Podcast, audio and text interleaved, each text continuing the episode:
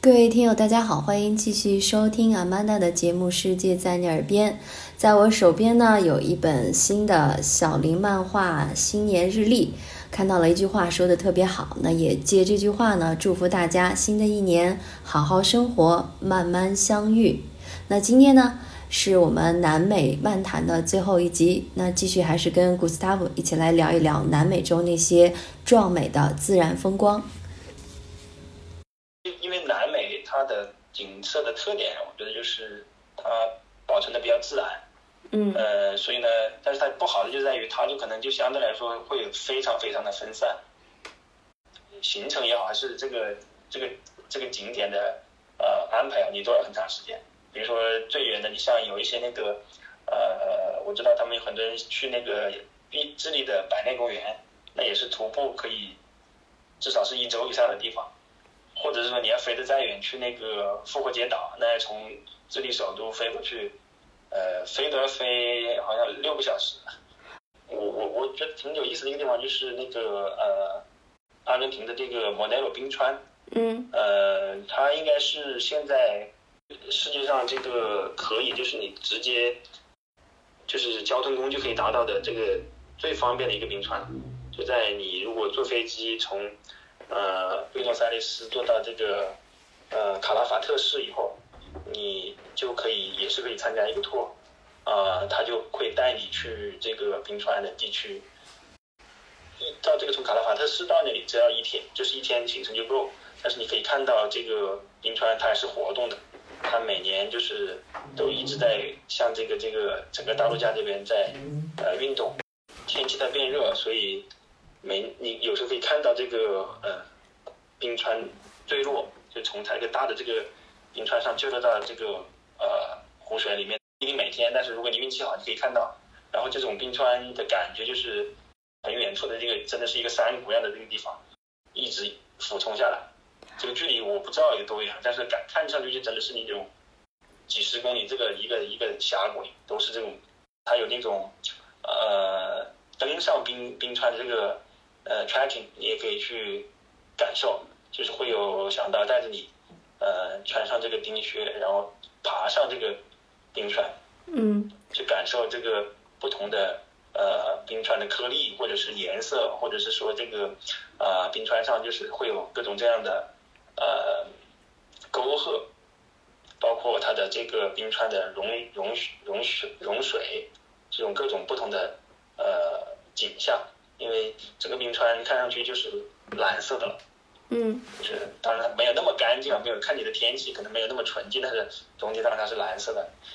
气势也好，亲身的感受也好，我觉得是也是非常难得的。嗯，所以就是嗯，首先你刚才讲的这种冰川飞落的啊，飞流直下三千尺这种感觉是挺壮观的。从一个大的大大的这个整整体上面一块块的掉落下来，它不是这个几千米。但是它是每年在一直都在呃往前很缓慢的移动的。嗯，还有比较深刻的呃伊瓜苏瀑布，在最宽的一个瀑布嘛，在巴西和呃阿根廷的这个交界点。呃，巴西这边是在下游，马类似于马蹄形那种形状，那个宽度有好几公里，落差没有什么黄果树啊什么这么大，但是因为它水的水域很宽。呃，倾泻下来之后，实际上它的声响也好，还是它这个气势也好，呃，是是非常震撼的。然后它周边呢，又会有一些这种，也类似于这种呃雨林区的一些这些动植物，呃，比如说这种蝴蝶啊，比如说这种蜂鸟啊，或者是那种呃什么鹦鹉啊，各种什么金刚鹦鹉，这个会会有很多你平常很难看到一些东西可以看得到。让我想起了那个动画片《里约大冒险》。对，集成在一起的，包括火烈鸟那里也有火烈鸟，我不知道是不是南美生产，但是在巴西我在呃几个点儿都看到过，都有。它这个瀑布是在巴西跟阿根廷的交界点上，但是整个这个那个城市，呃，就是伊瓜苏这个城市，实际上是巴西、阿根廷和巴拉圭三国的这个呃都在这个城市边界。啊，我那住在这个城市的人还蛮奇特的，他会同时拥有三国护照吗？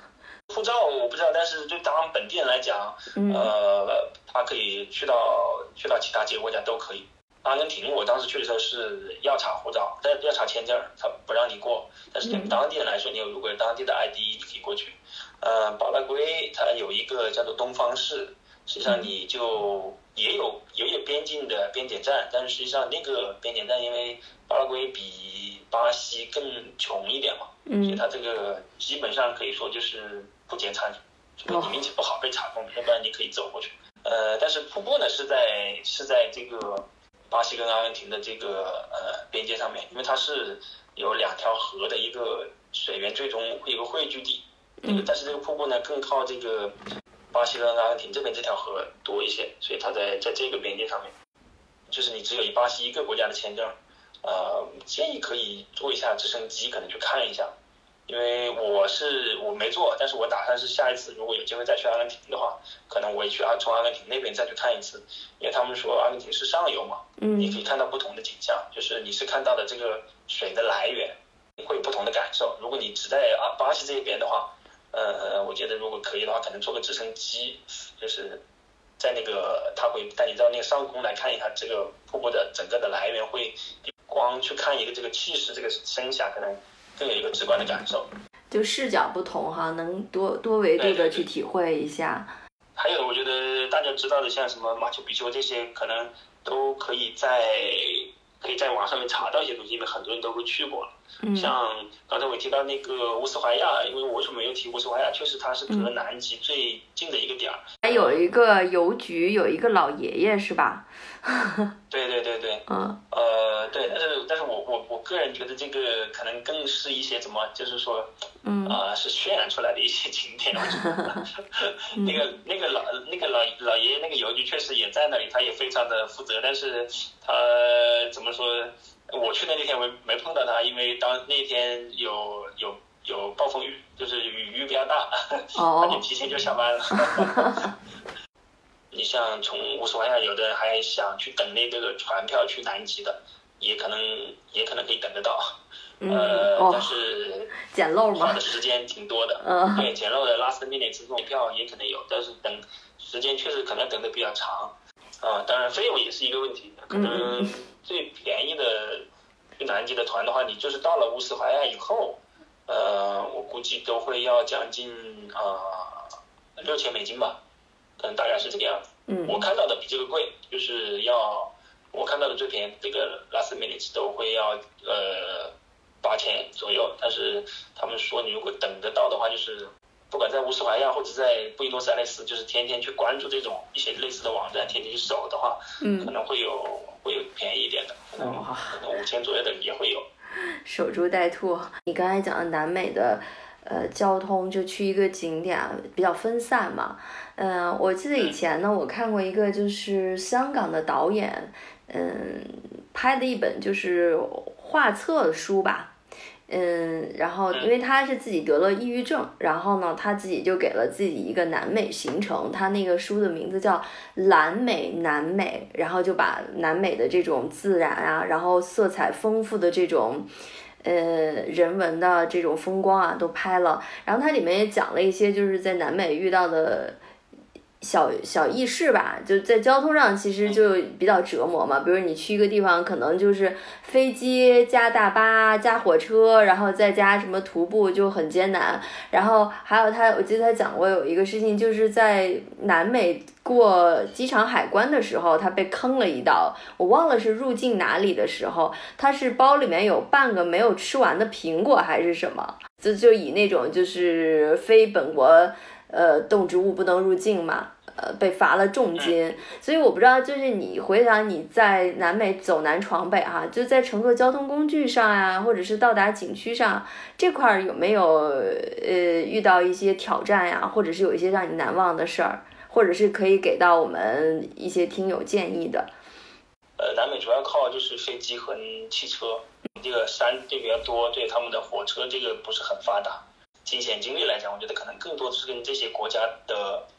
安全或者是政治这些因素相关的。我没有在这个被就是因为这些什么违禁的东西被罚过款，但是我有可能就说有没收过这个食物，比如说这种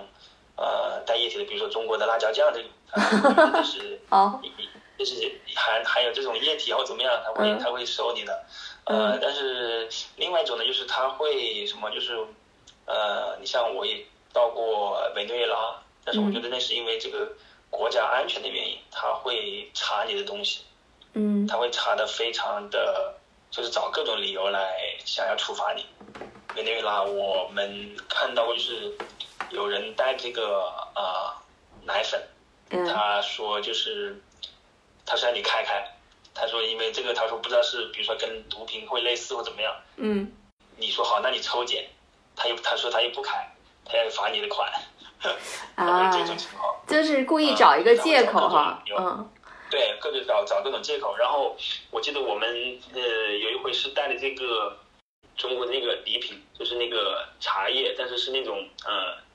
茶饼，就是那种砖茶一样那种茶饼的嗯那种礼盒的，他也会说这个呃他不知道是什么，你说是茶叶，他说这个没看见过这样的茶叶，他说这个不是茶叶，你像一个砖一样。然后那个里面不是还要嗯带一把小茶茶刀嘛，嗯。他就会觉得这个也是违禁的东西，他他要你来自己证明这个东西。你说你又不可能把那个茶饼去去咬一口，或者是不是，那你就来上开水，要不就接受他的罚款，要不就是把它放弃掉，就是这种。交通来讲的话，我倒是觉得，我听巴西的朋友说，他们有比较呃开玩笑的时候，就是有一些混乱的，当时他们说碰到过什么情况，他们碰到过他他跟一个朋友去呃乘飞机，然后在机场见面了，两个人是实际上是去不同的地方，只是在机场刚刚碰面的，嗯。然后就聊天，嗯。就一直在聊，就开始也没有问你去哪，我去哪都会聊，嗯。然后就登机了，然后就一起走，起去登机，就就开始以为都去同一个地方，然哦后突然登上飞机以后，突然说，哎，你怎么去？我要去这个城市啊。他说没有，我不去这个城市啊，为什么？我去另外一个地方？然后两个人才来才来查票，哦就说看自己为什么做错了，因为巴西这个机场它的那个通道啊，它是嗯。工作人员剪了这个按键门，以后它外面还有一条走廊是把各个门串串通串通到一起的，所以他们的检票会，特别是在这个世界杯以前，会非常的简单，它不用你一个个去，呃，就是在那个登机门前再去对一次你的座位号，这样去扫一次，或哦者是只要你有这个票，他就会让你进去。登机口经常换，经常会有这种，就是你有从这个一口进去，然后要沿着这个一口里面通道走到第二个口，可能有这种情况，就是要转另外一个门进去那种情况。检查的不严，所以才会出现刚才说的这种情况，就是两个人坐上已经坐上飞机了，然后才发现自己坐错了，要要跑下来去赶自己另外一趟飞机。这人也是巴西人比较心大哈，然后再加上这个机场比较灵活，就是世界杯、奥运会之后，可能就是稍微确实是会会比较好一点，有些有一些改善。否则这个之前确实太混呃，乱因为我。也在嘛，那时候嗯就是它的这个晚点啊，这个登机口的变更啊，这个确实是非常非常的随意的。我碰到过最多的好像变过三次，我感觉就凭心情看看那个那架飞机机长滑到哪儿了，就我想在这儿停，你就在这儿上。也有一次，这是我自己的经历的，就是嗯呃，跟那个登机时间可能只剩三十四十分钟了，大概。嗯然后我们还没到机场，就马上就到了。然后嗯那个巴西人还跟我说：“我说肯定赶不上了呀。”他说：“没关系，飞机一般都晚点，我们试一试吧。”最后真的是刚刚赶上。我们进去的时候，因为确实飞机晚点了，是吧？你要你要停车，然后你拿着行李再去找嗯办这个 check in，然后再进去安检，再到那个登机口嘛。这个整个时间估计也有呃半个小时左右。但是确实那个飞机也也真的晚点了，就是他说的是真的。所以还是当地人有经验哈，以后别说飞机不等人，在巴西有可能看运气、看人品。他说试一试吧，他说。南美因为跟我们的跟我们隔得非常远，所以它的文化习惯或者是一些呃地域特点确实有很大的不同。包括你就是看到一些南美的这些文学啊这些东西，叫嗯，做这个呃魔幻现实主义，我觉得对，可能对我们来讲觉得很魔幻，对他们来讲觉得觉得可能就是可能发生的事情。这个大陆我觉得是，确实如果大家以后有这个机会，应该还是去呃看一看，感受不同的一种。对对对，就是发现新大陆哈，虽然真的是要不远万里，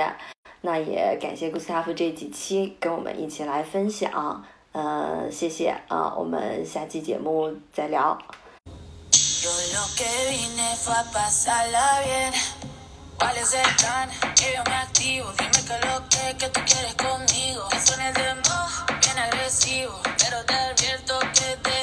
corazón en la casa.